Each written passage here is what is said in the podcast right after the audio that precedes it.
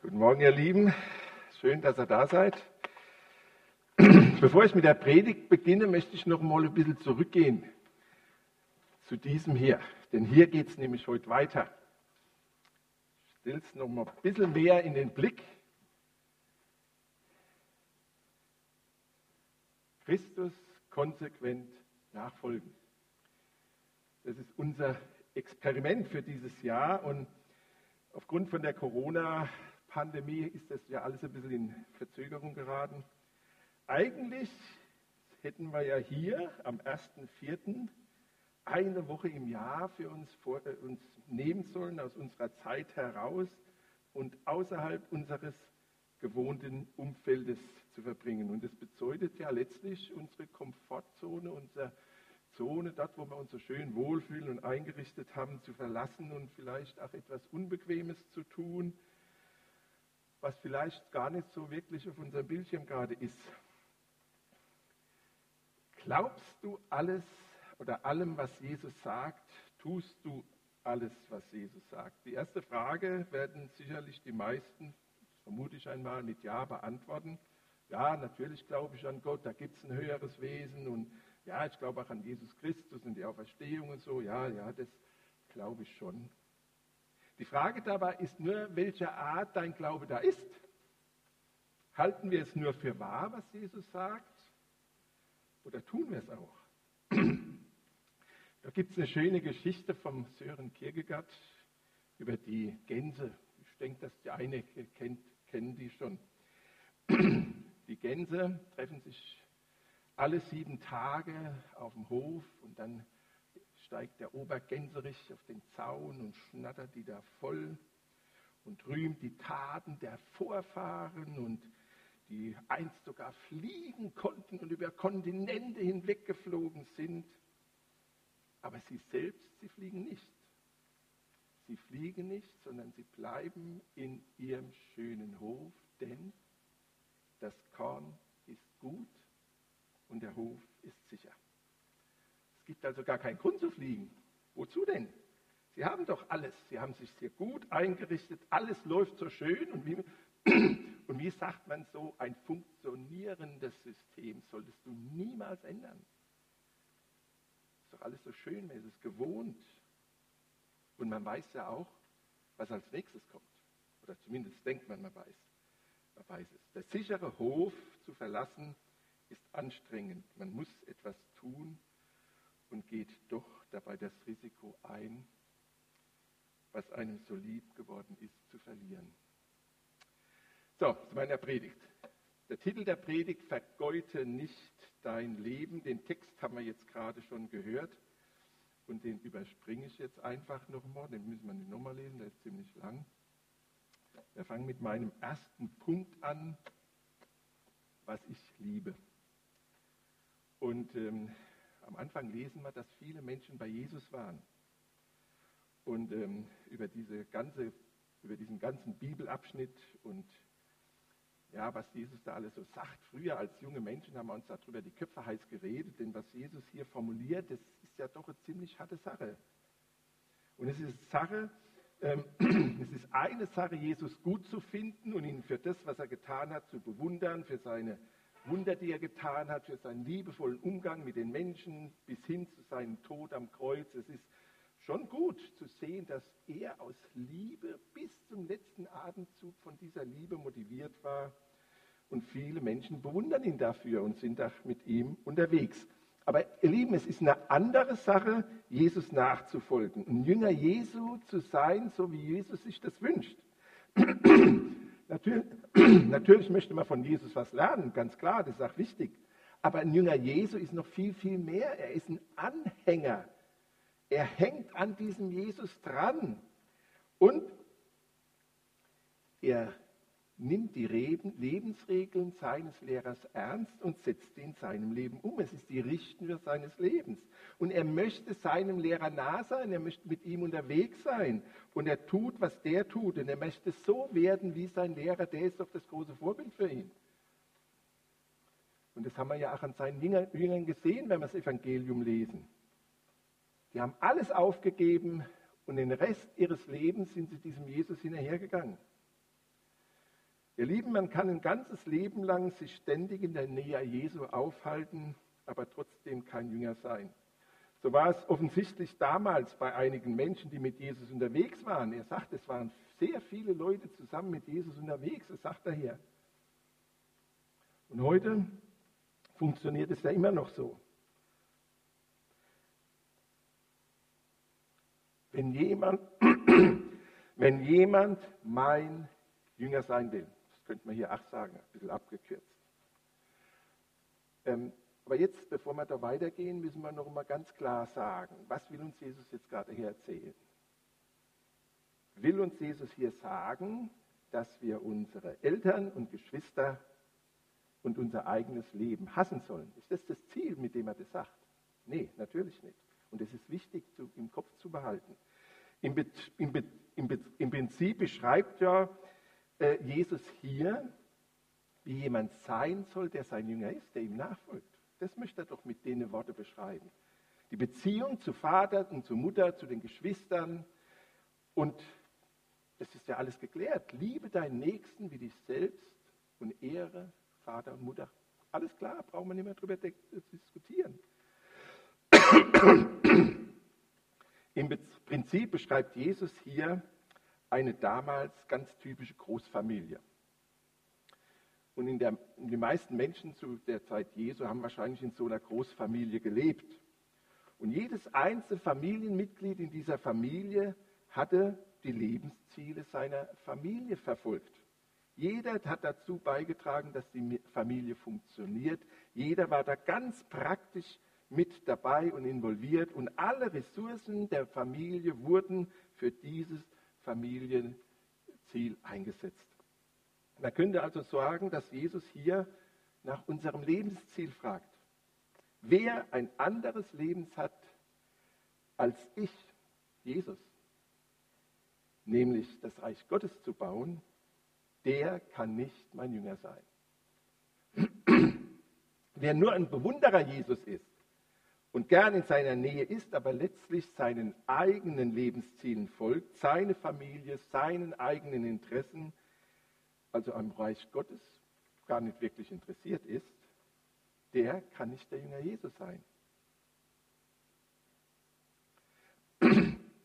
Für mich war das früher schon eine recht schwierige Sache und ich hatte einen Haufen Probleme mit, wenn ich dann nach dieser Bibelstelle so versucht habe, alles in eine Prioritäten zu zu, äh, Prioritätenliste zu packen. Klar, an erster Stelle Jesus und dann als zweites kommt dann meine Frau und als drittes meine Kinder oder umgekehrt. Für mich war das einfach unvorstellbar äh, und ich habe das auch nie wirklich geschafft, so eine Prioritätenliste zu machen.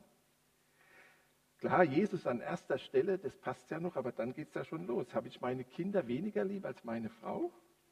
Wo ich doch bereit bin, sowohl für meine Kinder als auch für meine Frau mein Leben hinzugeben? Ihr Lieben, was mir heute hilft, damit besser zurechtzukommen, ich sehe Jesus im Zentrum meines Lebens. Und alles andere, was mein Leben ausmacht, das ordnet sich um dieses Leben herum.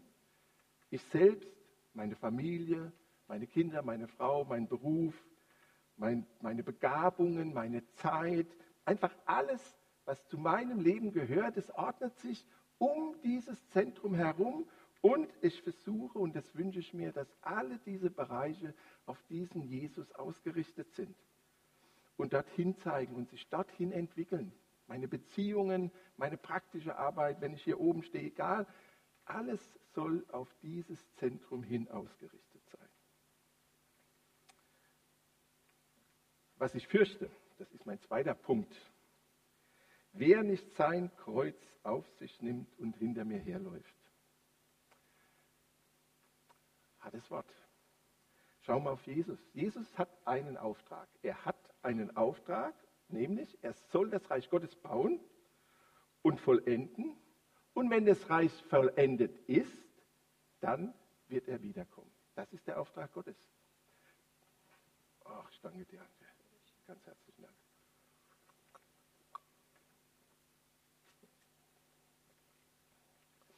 Und um diesen Auftrag zu erfüllen, musste er Mensch werden. Er musste einer von uns werden. Und mit ihm ist Gottes Reich ganz nah herbeigekommen, so sagt er das. Oder die Herrschaft Gottes ist ganz nah herbeigekommen. Jesus musste als einer von uns leben mit allen Konsequenzen und am Ende musste er am Kreuz sterben. Er musste sein Kreuz, sein Kreuzbalken dort tragen und er wurde an dieses Kreuz genagelt und gab sein Leben und damit hat er die Trennung zwischen uns Menschen und Gott aufgehoben. Und durch seine Auferstehung sind wir Mitbürger in seinem neuen Reich.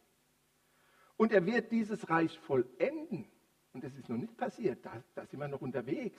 Und am Ende, wenn es vollendet ist, wird er wiederkommen. Das war der Auftrag Jesu.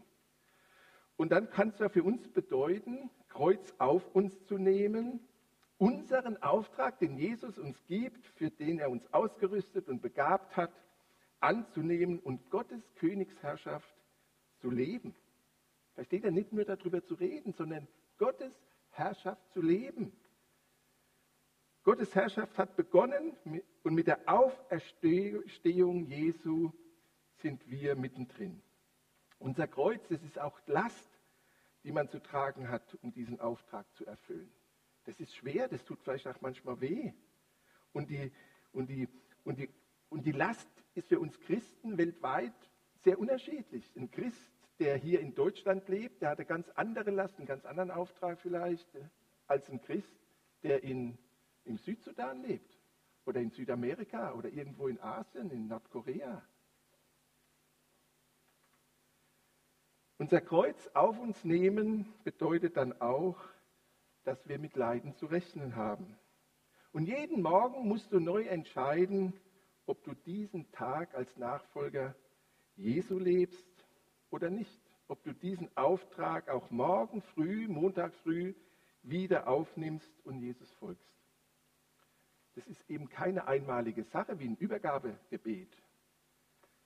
Das ist eine tägliche Entscheidung. Ich möchte an Gottes Reich mitbauen und alles für die Wiederkunft, meines Herrn und meines Königs vorbereiten. Darum geht es. Ihr Lieben, es gibt viele Geschwister auf dieser Welt, die Jesus lieben und genau deshalb, weil sie Jesus lieben, in Gefängnissen sitzen, in Arbeitslagern sitzen, eingesperrt sind, diskriminiert werden, verspottet und benachteiligt werden, Tag für Tag irgendwelche Nachteile erleben müssen. Das ist die Realität. Und diese Geschwister müssen jeden Tag neu entscheiden, ob sie diesem Jesus treu bleiben und all das, was damit verbunden ist, auf sich nehmen wollen. Ob er weiter im Zentrum ihres Lebens sein soll. Und ihr Lieben, es wäre ganz einfach für die Menschen, dem Ganzen ein Ende zu setzen. Sie müssten sich nur von Jesus abkehren. Und schon wäre alles in Ordnung. Seit dem letzten Jahr, wenn wir hier gucken, 15. November. Nee, nee, stimmt nicht. Hier sind wir. Äh, wo sind wir jetzt? Ah, noch, doch, doch, hier sind wir. 15.11. Täglich für die ganze Welt beten. Äh, ich bin ja jetzt nicht so wirklich der Beter vom Herrn, aber ich bin noch dabei. Ich hoffe, ihr seid auch noch dabei. Aber ich habe seit dem 15. November etwas bei mir persönlich erlebt, in mir. Seit dem 15. November bete ich jeden Tag für die verfolgten Christen. Und das ist mir in dieser Zeit zu einem ganz wichtigen Anliegen geworden. Das war es vorher nicht. Und ich kann überhaupt nicht einen Tag vergehen lassen, ohne dafür gebetet zu haben. Ich fühle mich dann einfach nicht gut. Ich fühle mich nicht wohl. Und ich kriege erst wieder inne, innere Ruhe, wenn ich mich hinsetze und für, für die Menschen, die dort leben im Gefängnis, wenn ich für die gebetet habe.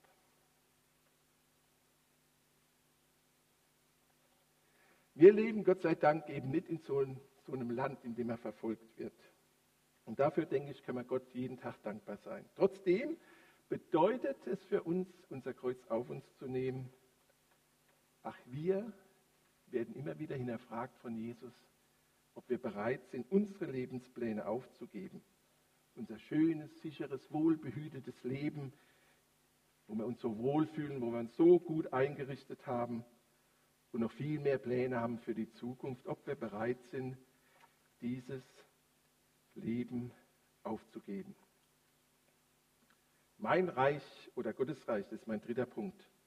Und Jesus gibt uns ja jetzt hier eine Beispielgeschichte oder ein Gleichnis. Und das, was er da ja erzählt in diesem Gleichnis von dem Bau, von, von dem Turm dort, das ist ja auch sehr eindeutig und verständlich und da wird auch weniger, wenige Menschen nur ein Problem haben. Wenn einer etwas baut, dann macht er vorher einen Plan und er rechnet aus, was es kostet, dann guckt er in sein Portemonnaie, wie viel Geld er denn hat und dann wird entschieden, ob dieses Bauvorhaben umgesetzt wird. Sowas nennt man gutes Management. Natürlich ist es schlecht, wenn man den Bau anfängt, einfach so und irgendwann im Laufe erkennen muss, äh, man schafft es irgendwie nicht. Es wird nicht fertig. Ist ja ziemlich peinlich, oder? Aber Geld ist ja nur eine Ressource, die ich brauche, um ein Haus zu bauen. Es gibt ja noch andere Ressourcen, die ich einsetzen kann kann selbst mitarbeiten, Eigenarbeit leisten. Ich kann Zeit da drin investieren in diesen Bau. Und entsprechend brauche ich natürlich auch weniger Geld für Mitarbeiter. Oder ich kann auch meine Finanzen für den Bau etwas erhöhen, indem ich andere Ausgaben absenke. Ich kann mir doch das vom Mund absparen, so sagt man im Volksmund. Und ich kann alles, was ich habe, einsetzen, um diesen Bau zu vollenden. Aber ihr Lieben, auch hier gilt, wenn es nicht reicht, hört man irgendwo auf und am Ende steht ein unfertiger Rohbau da. Ich habe mal vor so einem Rohbau gestanden. Der war schon viele Jahre alt, weiß nicht, schon 20, 30 Jahre zu dem Zeitpunkt. Und man sah dem Rohbau das auch schon an, dass er so alt ist. Zweistöckig sollte er werden. Die Wände standen, das Dach war fertig, die Fenster waren nur Löcher in der Wand und das war's. Als er so weit gebaut hatte, der Bauherr, was gilt alle? Dieses Haus gehört Charles Mully. Und er erzählte mir die Geschichte dieses Hauses. Er war als Sechsjähriger von seinen Eltern verlassen worden. Die haben ihn einfach zurückgelassen, sind weggezogen. Er wacht morgens auf, niemand ist mehr da. Und er musste sich selbst als Straßenkind in Kenia irgendwie durchschlagen. Es war ein harter Weg und irgendwo auf diesem Weg begegnet er Jesus und begegnet Menschen, die ihn lieb haben und die ihm eine Chance geben in seinem Leben. Und er wurde ein erfolgreicher und reicher Geschäftsmann der sich in den 80er Jahren schon mehrere private Autos leisten konnte, sogar ein richtig dicker, fetter Mercedes. Und Afrikaner denken ja ein bisschen in größeren Zeiträumen als wir Europäer. Wir denken ja immer nur so ein, zwei, drei, vier Jahre, ne? so Legislaturperiode vom Bundestag. Aber der hat schon viel, viel weiter gedacht und hat in Dalani, das ist ein kleines Dorf, so 100 Kilometer nordöstlich von Nairobi, hat er sich ein Haus gebaut für den Ruhestand. Dort wollte er im Alter einziehen mit seiner Frau. Und Ende der 80er Jahre bekam er von Jesus den Auftrag, sich um die Straßenkinder in Kenia zu kümmern. Wie das alles kam, das ist jetzt viel zu lang, um das hier zu erzählen, aber das Ende war, er verkauft alles, was er hatte, wörtlich alles, was er hatte, und begann die Arbeit mit den Straßenkindern. Und 1989 gründete er und seine Frau Esther ein Kinderdorf. Ihr könnt mal googeln, Mully Children's Family. Guckt mal, da gibt es eine deutsche Seite. Beeindruckend. 2012 begegnete ich Charles in Dalani und er, und er erzählte mir die Geschichte dieses Hauses. Ich habe ihn dann gefragt, ob er beabsichtigt, das Haus irgendwann mal fertig zu machen. Und dann hat er gesagt, ja, ja, doch, das würde er schon ganz gern machen. Und er hat auch schon öfters sich Geld zurückgelegt und immer wenn er dann so weit war, dass er den nächsten Schritt hätte tun können und genug Geld da war für, die, für den nächsten Bauabschnitt, Abschnitt, dann ist irgendwas im Kinderdorf passiert und plötzlich äh, konnte er nicht mehr sein Haus fertig bauen, sondern er musste das Geld nehmen und irgendwas in den Kinderdörfern, was wichtiger war, damit erledigen. Und so stand das Haus immer noch im Rohbau da. Das hat mich echt beeindruckt. Da saß ein Mann vor mir, der ist ein bisschen älter als ich, denkst so sechs, sieben Jahre älter als ich. Da saß ein Mann vor mir, dem es wichtiger war, am Reich Gottes zu bauen, als an seinem eigenen Reich und an seinem Ruhesitz. Ich vermute mal, das Haus sieht immer noch so aus, wie es damals aussah. Ihr erinnert euch an den Eröffnungsgottesdienst in diesem Jahr von der Allianz Gebetswoche, da war der Dietrich Schindler hier. Und er hat genau über dieses Thema gepredigt. Mein Reich oder Gottes Reich. Und das war für Charles die entscheidende Frage. Kann ich mein Leben so weiterbauen, wie ich es geplant habe, mit einem schönen Altersruhesitz? Werde ich es vollenden können oder geht mir unterwegs die Puste aus? Und die Antwort war sehr einfach. Wenn ich mein Reich baue, dann wird mir tatsächlich die Puste eines Tages ausgehen. Um mein Reich zu vollenden, fehlen mir die Ressourcen. Deshalb wollte er, Charles, an Gottes Reich mitbauen, denn ein Jünger Jesus sein, seinem Lehrer folgen und das tun, was Jesus ihm sagte und das, was er von Herzen glaubte. Die Ressourcen für Gottes Reich, die sind doch viel, viel größer, die sind schier unerschöpflich. Und garantiert, garantiert wird dieses Reich vollendet. Charles Mully hat sein schönes, bequemes Leben als Geschäftsmann aufgegeben, um an Gottes Reich mitzuarbeiten. Er hat alles auf eine Karte gesetzt, auch wenn es schwer war und unsicher war.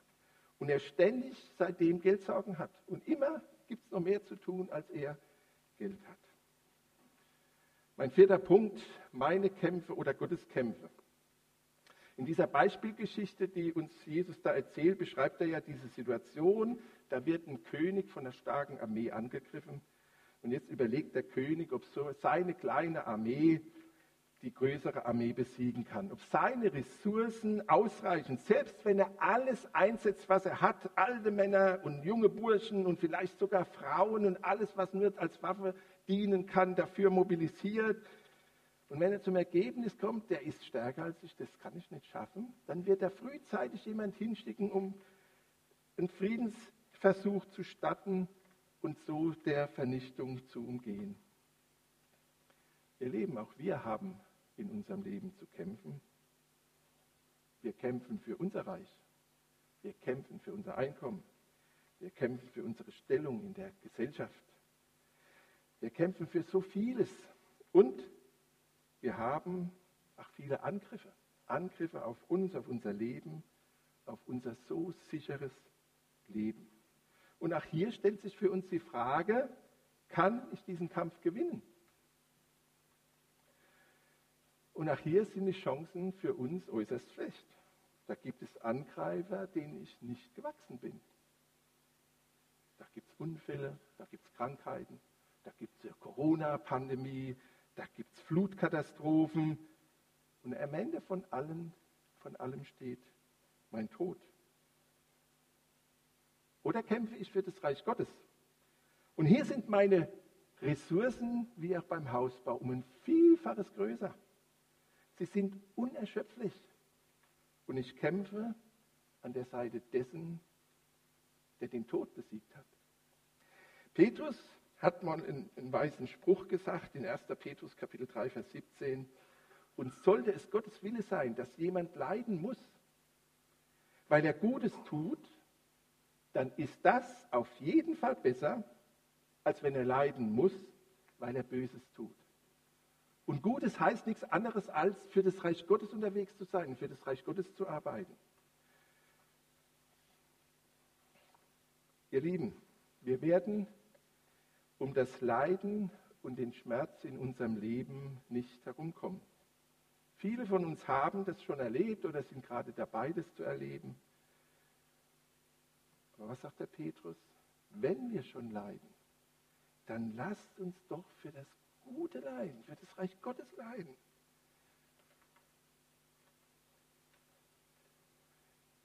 Wer Jesus nicht im Mittelpunkt hat, und an Gottes Reich mitarbeitet, sondern an seinem eigenen Reich weiterarbeitet. In dem schönen Hof, wo das Korn gut ist und das Leben sicher, der verpasst das Beste. Der verpasst Dinge, die der Jürgen heute Morgen uns erzählt hat. die verpasst er einfach. Mein fünfter Punkt, was kostet es, Jesus nicht nachzufolgen? Unser Predigtext wird in vielen Bibeln überschrieben mit die Kosten der Nachfolge oder der Preis der Nachfolge und tatsächlich, es kostet uns ja auch einiges. Wenn ich am Reich Gottes mitarbeiten will, wenn ich Jesus nachfolgen will, dann kostet dich das vieles. Es kann sogar mein ganzes Leben kosten. Aber was kostet es uns, wenn wir Jesus nicht nachfolgen? Das ist ja immer wieder die Frage, das kriegen wir ja nicht umsonst. Wir müssen ja für beides zahlen. Ob ich am Reich Gottes arbeite oder an meinem Leben arbeite, ich muss immer zahlen. Aber was kostet es, wenn wir nicht Jesus nachfolgen? Wenn wir in unserem schönen Hof bleiben, in dem wir sicher sind und das Korn gut ist? Versteht ihr, die Gänse, die da in ihrem Hof sitzen, die haben nie erlebt, wie großartig Gott ihr Leben eigentlich geschaffen hat. Welche Freiheit er ihnen gegeben hat, in der Luft zu fliegen. Gott hat sie zu etwas befähigt, aber sie entdecken es nicht. Und die Freude darüber und die Möglichkeiten, die darin stecken, werden sie nie entdecken. Stattdessen sitzen sie in ihrem kleinen Hof, hören ihrem Obergänserich zu und freuen sich am Korn. Versteht ihr, Charles Mully hätte nie erlebt, was er erlebt hat. Er hätte nie erlebt, wie großartig Gott eingreift wenn er nicht mit seiner Straßenkinderarbeit begonnen hätte. Er hätte nie erlebt, was passierte, als nach zwei Jahren sein Reichtum weg war. Da hat er alles aufgebraucht, da war das, die Kasse leer. Und er hat erlebt, wie Gott eingreift. Und die Arbeit, die wuchs und wuchs und wächst heute noch, obwohl sein Konto leer ist. In Yatta und in Dalani entstanden weitere Kinderdörfer mit Schulen, Berufsschulen, tolle Einrichtungen. Guckt es euch mal an.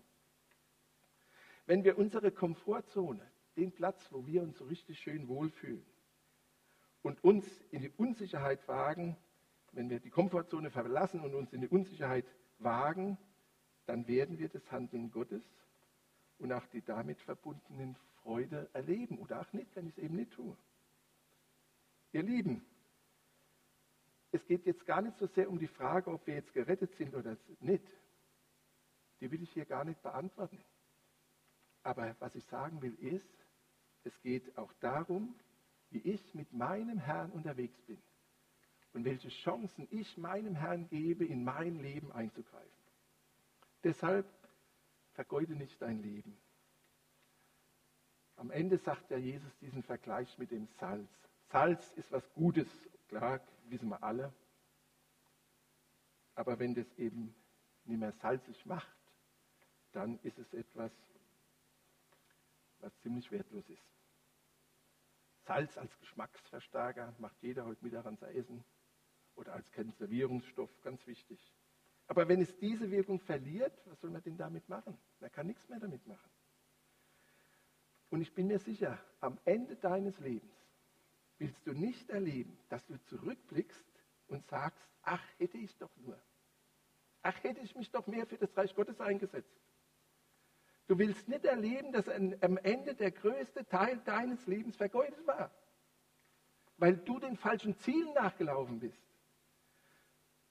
Du wolltest ein Jünger Jesus sein, wolltest deinem Herrn nachfolgen und mit ihm am Reich bauen, aber irgendwie hast du Entscheidendes verpasst. Jesus ist trotzdem dein Freund. Er ist trotzdem dein Freund.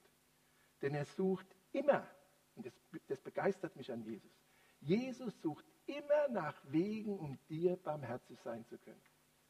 Das hat er nämlich von seinem Vater. Und wenn du wie das Salz deine Wirkung verloren hast oder wenn sie nur ganz schwach da ist, dann wirst du auch niemals erleben, wie es ist, wenn die volle Wirkung eintritt. Versteht ihr?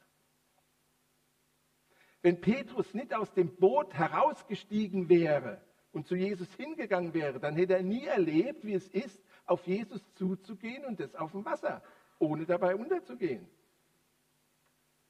Wäre er nicht bereit gewesen, das Unmögliche zu tun, seine sichere Komfortzone zu verlassen und auf dieses Wasser da sich hinzustellen, dann hätte er auch nie erlebt, wie das ist, und das war ja der erste Teil des, dieses Weges, hat er ja auf dem Wasser zurückgelegt, hätte er nie erlebt, wie sich das anfühlt, auf Wasser, auf dem er gar nicht laufen kann, zu laufen.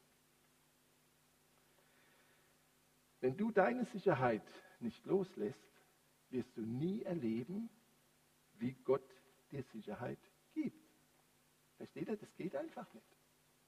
Ich kann nur dann etwas erleben mit Gott, wenn ich bereit bin, meins loszulassen und mich auf Gott zu verlassen und ihm zu vertrauen. Deshalb vergeude nicht dein Leben, sondern handle im Vertrauen auf deinen Gott und glaube nicht nur, sondern tue das, was die Folge ist aus deinem Glauben. Wir haben ja ein paar Beispiele in unserer Aktion hier. Ja? Man, man muss ja nicht hingehen wie der Charles Mully oder wie ein Zachäus und all seinen Besitz verkaufen. Man kann es ja auch ein bisschen kleiner angehen, in dem Rahmen, in den Möglichkeiten, die Gott dir gegeben hat. Verbringe doch mal eine Woche in diesem Jahr außerhalb deines gewohnten Umfeldes. Das ist das hier. Außerhalb deines gewohnten Umfeldes. Lass alles mal zurück, nimm dir mal Zeit, nimm dir eine Auszeit und alles, was da drin ist, vergiss mal. Und dann arbeite doch mal irgendwo mit.